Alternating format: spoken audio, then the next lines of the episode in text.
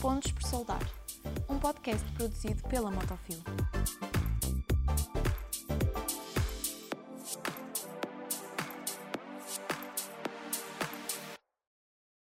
Olá a todos, bem-vindos a mais um episódio de Pontos por Solar.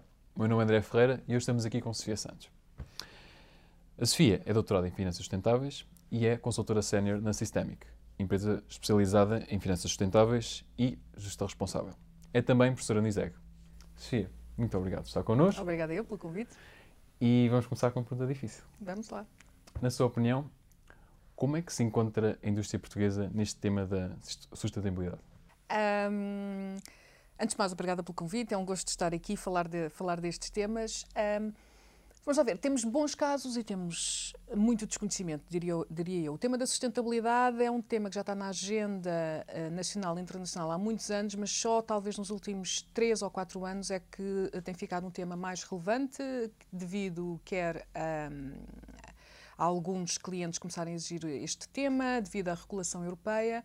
Uh, obviamente que o setor da indústria já tem muita regulação ambiental, Uh, e por isso é um dos setores que um, já há vários anos, anos 80, 90, começou a ter um conjunto de, de, de, de, leis a cumprir do ponto de vista dos seus impactos ambientais, gestão de resíduos, etc. As certificações, as ISOs. Exatamente, e depois optaram, seguiram esse caminho com as ISOs e com as certificações para, para transmitirem também aos clientes essas, essas boas práticas ambientais. Uh, e, uh, e, portanto, e agora estamos numa fase da sustentabilidade em que inclui os temas ambientais, inclui os temas de, de sociais e inclui também os temas éticos e de governance. E agora estamos a passar por uma fase em que toda a gente anda a falar nos temas ESG, ou seja, que vem da, da designação inglesa uh, Environmental, Social and Governance, portanto, ambiente social e governação, e já há algumas PMEs em Portugal que até procuram ter uma, um, um, rating, ou seja, não é uma certificação, mas é um rating ESG no sentido de um, começarem a transmitir uh, aos seus clientes que, ao ter um determinado rating ESG, que uh, já estão uh, a implementar um conjunto de práticas do ponto de vista ambiental e social.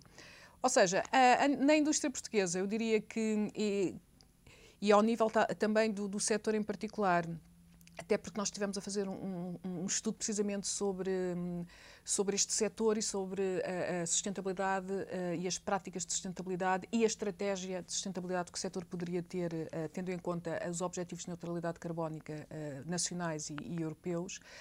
Um, há muitos desafios que, que muitas empresas já começam um, a implementar, um, mas de uma forma genérica talvez, uh, independentemente das componentes ambientais estarem garantidas, se calhar nós agora temos de dar um outro passo, que é tentar perceber, por exemplo, quais são a, a pegada uh, carbónica ou a pegada de gases com efeito de estufa que cada organização tem, um, como é que pode aumentar a sua eficiência para diminuir as emissões de CO2.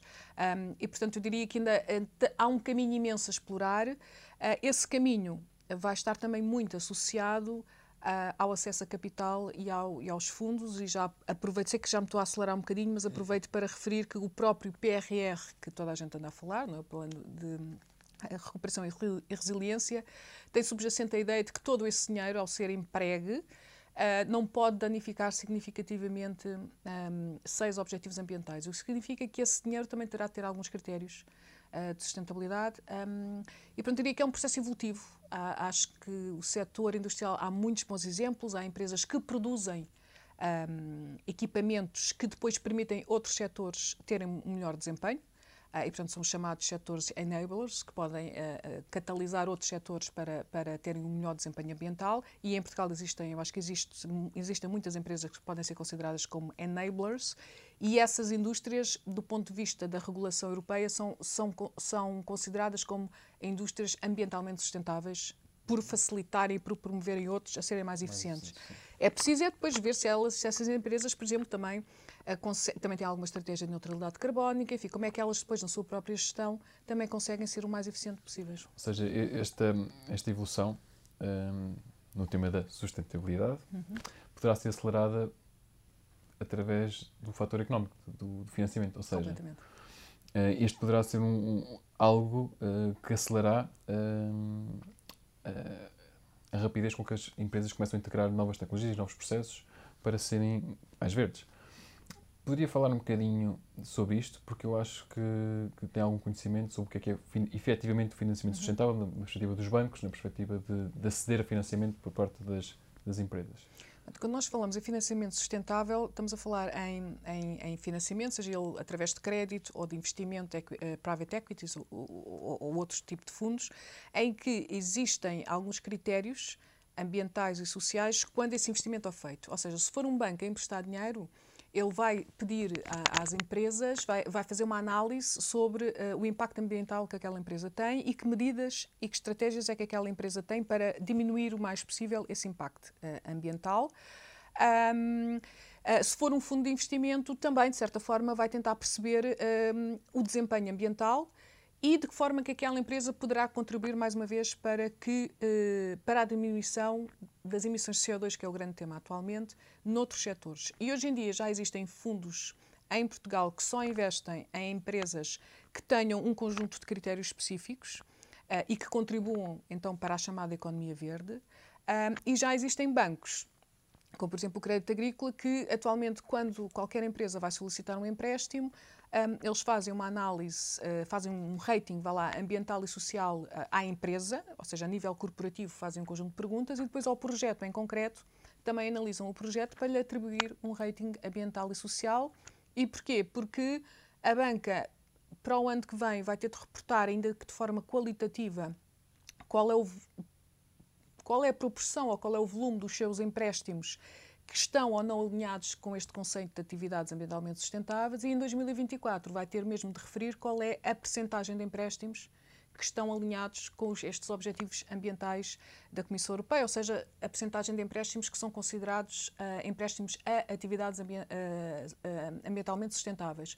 Portanto, a banca vai começar a pedir essa informação e atualmente os fundos de investimento também já, já têm de começar a reportar essa informação. Portanto, gradualmente, o acesso ao capital vai implicar que as empresas consigam fornecer esta, um conjunto de informação e evidenciar que estão a fazer o seu esforço para uh, ter um desempenho melhor. E isto parte porque um, é um risco para os bancos e para, Sim. E, e, para os fundos. É, isto parte da seguinte, do seguinte raciocínio, que é, é um raciocínio elaborado, Sim, ou seja, é complexo. Um, porque é que nós estamos a ter esta conversa hoje e porque é que o tema da sustentabilidade é importante? porque se nada fizermos, a temperatura do planeta vai aumentar 4,8 graus a nível mundial até ao final deste século, o que significava que em Portugal a temperatura poderia aumentar a cerca de 4 ou 5 graus, e imaginem as implicações que isso teria na alimentação, na cadeia de valor, etc. Os cientistas dizem-nos que se a temperatura uh, mundial aumentar estes 4,8 graus, os cientistas não conseguem dizer, não conseguem antecipar os cenários climáticos. Uh, e os cientistas só conseguem um, antecipar os cenários climáticos se a temperatura mundial não for superior a um grau e meio face a 1800, que é o ano base. E, portanto, nós estamos a falar disto porque não queremos que a temperatura mundial aumente mais do que um grau e meio, porque a partir daí nós não sabemos o que é que vai acontecer. Uh, tempestades, uh, água, alteração das correntes marinhas, não sabemos o que vai acontecer. Portanto, todo este esforço é para que a temperatura do planeta não aumente mais do que um meio. Porquê que é, porquê que é esta, agora, esta, esta aceleração?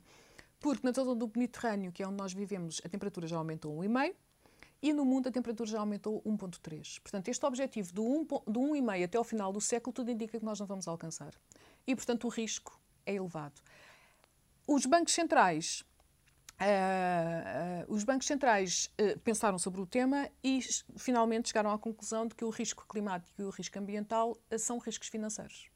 Porquê? Porque, de facto, há riscos, se existir uma tempestade, eh, se nós não conseguirmos antecipar o que vai acontecer. Danos a bens. E há danos físicos, há danos humanos e etc. Um, e, portanto, o, o, então, qual é a abordagem? Se nós temos um. E, e o que significa que vai existir uma cada vez maior regulação para obrigar os setores que são mais poluidores, digamos assim, a ser menos. Então, se eu, como banco, empresto mais dinheiro a empresas que poluem mais, temos aqui um risco de política de adaptação dessas empresas. Um, por outro lado, uh, eu já tenho o risco natural da alteração climática. Uh, significa que eu posso ter na minha carteira um, uma imensa exposição a riscos financeiros. Então, como tal, uh, um banco cuja principal função é proteger as poupanças, então eu vou ter de minimizar os meus riscos. e vou ter de minimizar os riscos ambientais que tenho na carteira. Rejeitando uh, financiamentos ou então cobrando juros mais altos para compensar o risco mais elevado. Exatamente, a dada altura uh, será, uh, isso depende da estratégia do banco, se o banco tem disposição para, uh, apesar da empresa ter um elevado risco, cobrar uma taxa mais elevada e considerar mesmo um empréstimo, ou então a dada altura poderá rejeitar empréstimos. Acho que não há, há, há setores que hoje em dia já têm alguma dificuldade em ter acesso a capital. E os seguros. Isto significa também que há setores e há, e, e há setores e há situações em particular em que os seguros começam a não querer segurar. E tudo o que não tem seguro perde o valor. Claro. Falando um bocadinho deste risco, como é, calcul... como é que é calculado o impacto? Ou seja, uma empresa uh, está a pedir um... vamos imaginar que estamos no próximo ano, vai pedir um financiamento, o banco pede-lhe uh, uma avaliação do, do, risco ambiental. Como é que poderia ser calculado? Como é que uma empresa poderia chegar a uma conclusão sobre, uhum. sobre isto? Uh, teria de eh, mergulhar numa coisa chamada taxonomia europeia, que é o que define o que são atividades ambientalmente sustentáveis. Um, e uh, teria de perceber, primeiro, se a sua atividade é considerada, está dentro das atividades uh, que estão dentro desta regulação e depois tentar perceber qual é o critério mínimo uh, que aquela regulação diz. Por exemplo, uma cimenteira, que eu acho que é o exemplo mais fácil, que polui, ok? Mas pode ser considerada uma atividade ambientalmente sustentável se por unidade não emitir mais do que X toneladas de CO2. Isso está definido. Portanto, e, e, há este tipo de critérios para vários setores. Portanto, a empresa deveria perceber qual é o critério para o, para o meu setor, para a minha atividade, não é setor, é atividade, qual é o critério para a minha atividade e depois a seguir eu vou ver se eu consigo cumprir com aquele critério ou não. Se eu conseguir cumprir, então a minha atividade é ambientalmente sustentável e consigo transmitir isso ao, ao, aos financiadores. Se eu não conseguir cumprir, vale a pena perceber se é, o investimento poderá fazer sentido fazer para passar a cumprir. E é aí que eh, também existe a chamada economia de transição, que é empresas que atualmente não conseguem cumprir com estes critérios, mas que com algum investimento em tecnologia ou naquilo que for necessário ou em processos, conseguem passar a cumprir com esses critérios. Portanto, temos aqui também esta economia de transição, que na realidade é a maioria da economia, porque se nós vivemos desde sempre com base de combustíveis fósseis, não se consegue mudar de um dia para o outro. E este conhecimento todo holístico da, das, das finanças sustentáveis está-me está a deixar curioso. Uhum. Uh, Sofia tem um percurso muito interessante neste, neste campo. Podia falar um bocadinho sobre isto? Seja, o que é que fez a Sofia? o que é que levou o interesse por esta área? Como é que chegou até aqui? O meu primeiro trabalho, assim, mais. Eu trabalhei em muitos sítios, desde. Sim, trabalhei em fábricas também, uh, ou seja, trabalhei, fiz muita coisa antes de, de, fazer coisas assim mais, mais vá lá, com, com mais status, não é? Digamos assim. Mas o, o primeiro trabalho uh, mais sério que tive foi em Londres, no Merrill Lynch, num banco. Isto em 97, 1997. E, e, portanto, aquilo era o, era o dream job de qualquer pessoa que saía da faculdade, não é? Ainda por cima era para um banco americano, em Londres, na área de Research Department, portanto, na área de estudos, que era o melhor. Na área de Global Strategy, que era onde eu fiquei, portanto, era tipo o macro do macro. E apanhei com crises muito engraçadas, que não teve pé nenhuma, porque houve imensa, imensos seres humanos que ficaram mal, mas apanhei uma crise de Hong Kong, apanhei o default da Rússia em 97, ou seja, o governo russo não pagou obrigações, enfim, ali umas e aquilo era tudo um fenómeno muito estranho, até que um dia o meu chefe, que tinha, na altura tinha 22 anos e o meu chefe tinha 28, um, uh, e ele diz: um, fantástica, a, a, taxa de desemprego aumentou. E, quer dizer, do ponto de vista económico, na altura fazia sentido, porque quando uma taxa de desemprego aumenta, significa que há uma menor pressão aos preços. Na altura havia inflação, agora não há. Uh, a inflação baixa e, portanto, isso é bom para, para, para a bolsa, não é? Um, e eu virem para ele e disse: Olha, se fosse a tua mulher a perder o emprego, também dizias a mesma coisa. E ele virou umas costas, não é? Tipo, oh. um, e portanto, aquilo tudo para mim era um bocado estranho. Um, achava que aquilo não era uma economia muito real. depois, em simultâneo, quando estava aí a trabalhar, comecei a fazer um mestrado lá em Londres e, e descobri que havia uma coisa chamada microcrédito. Uh, portanto, Parece que tem um Nobel da Paz exatamente. associado ao microcrédito. Exatamente. O, o, o, eu também não lembro do nome. Do Estou a ver a cara mas, do senhor, isto é horrível, sim, mas pronto. Um, e comecei então, a, sobre o tema do microcrédito, a perceber que havia outra finança, outro tipo de finanças. Depois saí, uh, porque, enfim, não gostava do trabalho e não gostava do tempo. Então voltei a Portugal e a dada altura fui trabalhar para um sítio que mudou completamente a minha vida, que é a CELPA, que é a Associação da Pasta e do Papel, em Portugal. Aí, porque é que mudou? Porque eu aí tomei contacto com a questão da gestão florestal sustentável e foi a primeira vez que eu contactei com o tema da sustentabilidade em 2001. Uh, ah, percebi que existia o tema da sustentabilidade e a partir daí comecei eu própria a investigar e a perceber que havia uma ponte entre sustentabilidade e finanças.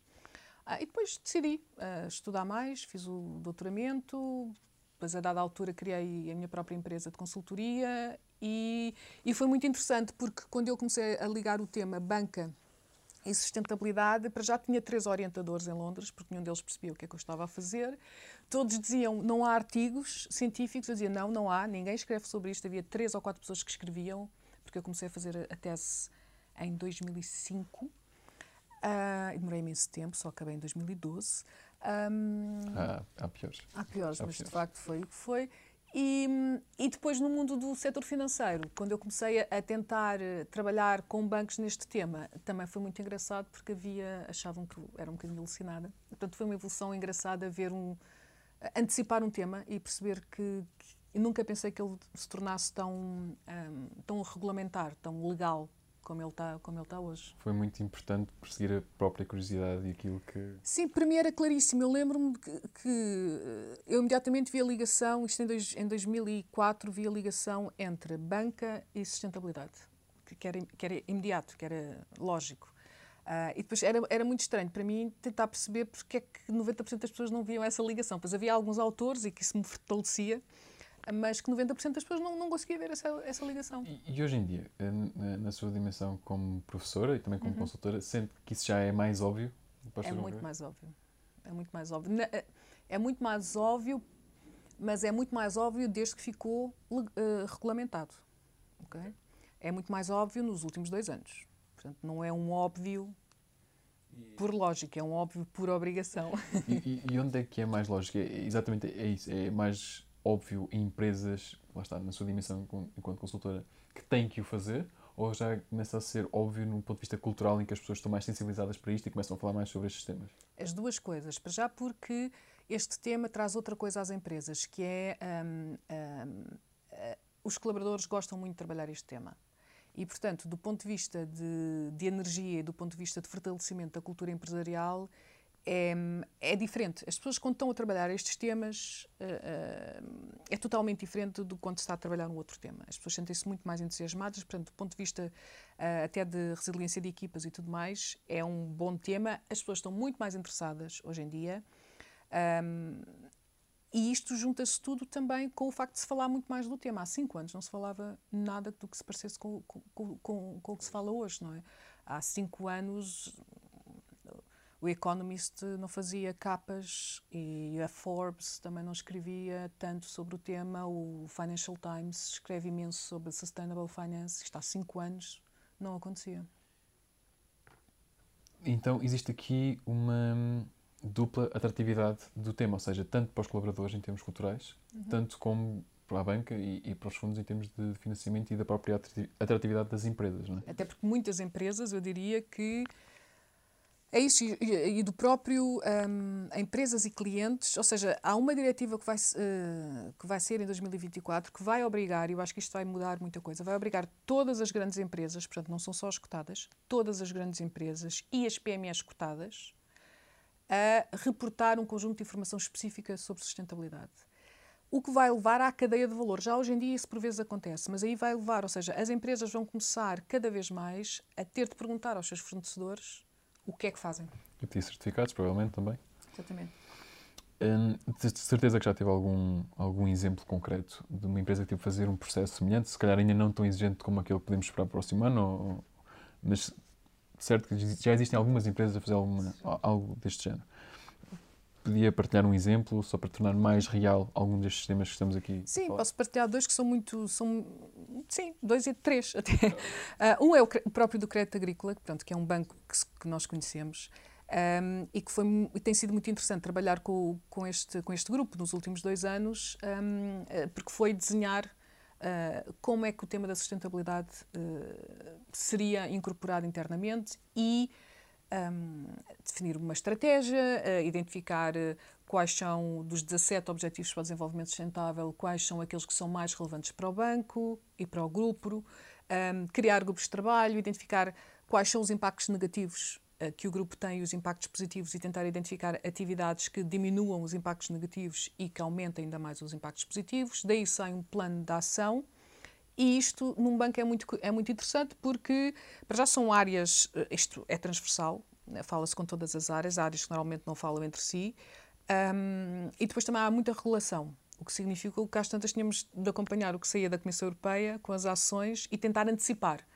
E depois chegar a um ponto que é o que estamos agora, que é com estes questionários, portanto já há visibilidade, Uh, e começar também a, a, falar com os clientes e a tentar ajudar os clientes a melhorar o seu desempenho, uh, a, a dizer-lhes o que é que eles podem fazer para melhorar o sim, seu um desempenho. Caso prático, sim. Exatamente. Portanto, isto, o crédito agrícola é um caso muito concreto.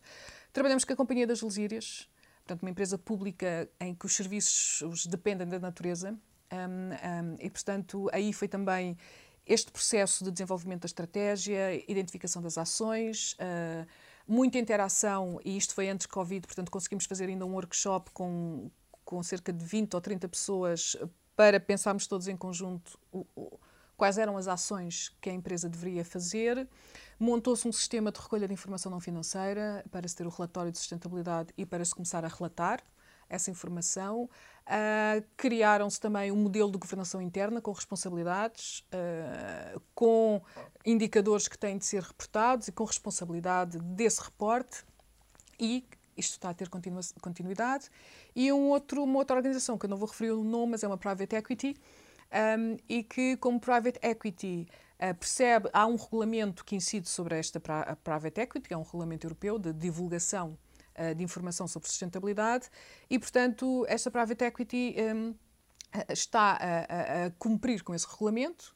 Uh, ou seja, te, teve de ter uma política de investimento que identifique como é que os temas ambientais e sociais e de governança são incluídos, como é que as remunerações também estão associadas a este tema, quais são os impactos negativos dos seus investimentos e depois trabalhar com as respectivas empresas em que eles investem para também nelas desenvolver estratégias de sustentabilidade e montar o sistema de recolha de informação. Nunca houve, e, e, nunca houve nenhuma surpresa com estas equipas de gestão? Ou seja, descobriram algum tema que não estavam à espera, algum número que não. Uh, houve, há uns anos atrás houve, houve uma situação muito engraçada, porque hum, era com. Isto numa outra empresa que eu criei. Um, era uma empresa que tinha vários centros comerciais e começámos a fazer o levantamento dos consumos de energia, uma coisa tão simples que era para depois, a partir daí, calcular as emissões de CO2. Uh, ah, energia e água. Um, e às tantas, uma coisa tão banal, e havia um centro comercial que tinha uns consumos que aquilo não fazia sentido nenhum. Uh, e então percebeu-se que, havia um, que havia um problema grave que estava a acontecer. Um, e eu acho que era na água, que havia, ou seja, estava a consumir muito mais água.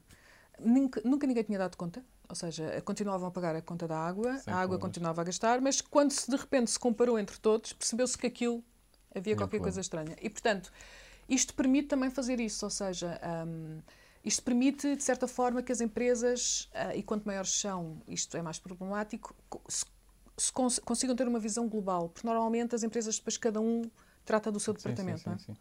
E, e, esta pegada ecológica, claro que a parte dos consumos é parte do cálculo. Uhum. Quais são as, as outras principais componentes que uma empresa poderá estar atenta para o cálculo da sua pegada ecológica? Okay. A, a, primeira, a primeira, o primeiro fator é analisar a cadeia de valor, ou seja, os, as variáveis a medir serão diferentes de uma talomecânica de uma empresa de serviços ou de uma empresa de pasta de papel, por exemplo. Analisar a cadeia de valor. Uh, analisar a cadeia de valor e perceber onde é que estão os meus impactos negativos principais? É? Onde, é que eu, onde é que a minha maior pegada é? é se eu utilizo muito transporte, se eu consumo muitos materiais. Ah, e, portanto, normalmente, dependendo, obviamente, dos setores, mas, obviamente, que está sempre muito associado ah, aos transportes, principalmente ao nível da indústria, é? transportes e, e, consumo de energia, portanto, emissões de CO2, ah, água, Transformação, sim. sim. A água, dependendo das indústrias, há muito consumo de água, não. Os efluentes, já dá dependendo das indústrias.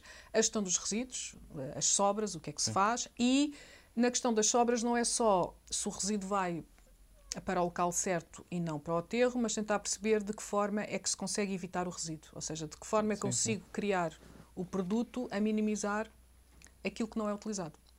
E, portanto, anda muito à volta de consumos de energia, uh, muito à volta dos temas dos, do consumo de recursos Matérias-primas. das matérias-primas e depois dos resíduos, um, consumos de água e afluentes, dependendo dos setores. Depois, obviamente que dentro disto há muitos outros indicadores, mas andamos mais ou menos por aqui.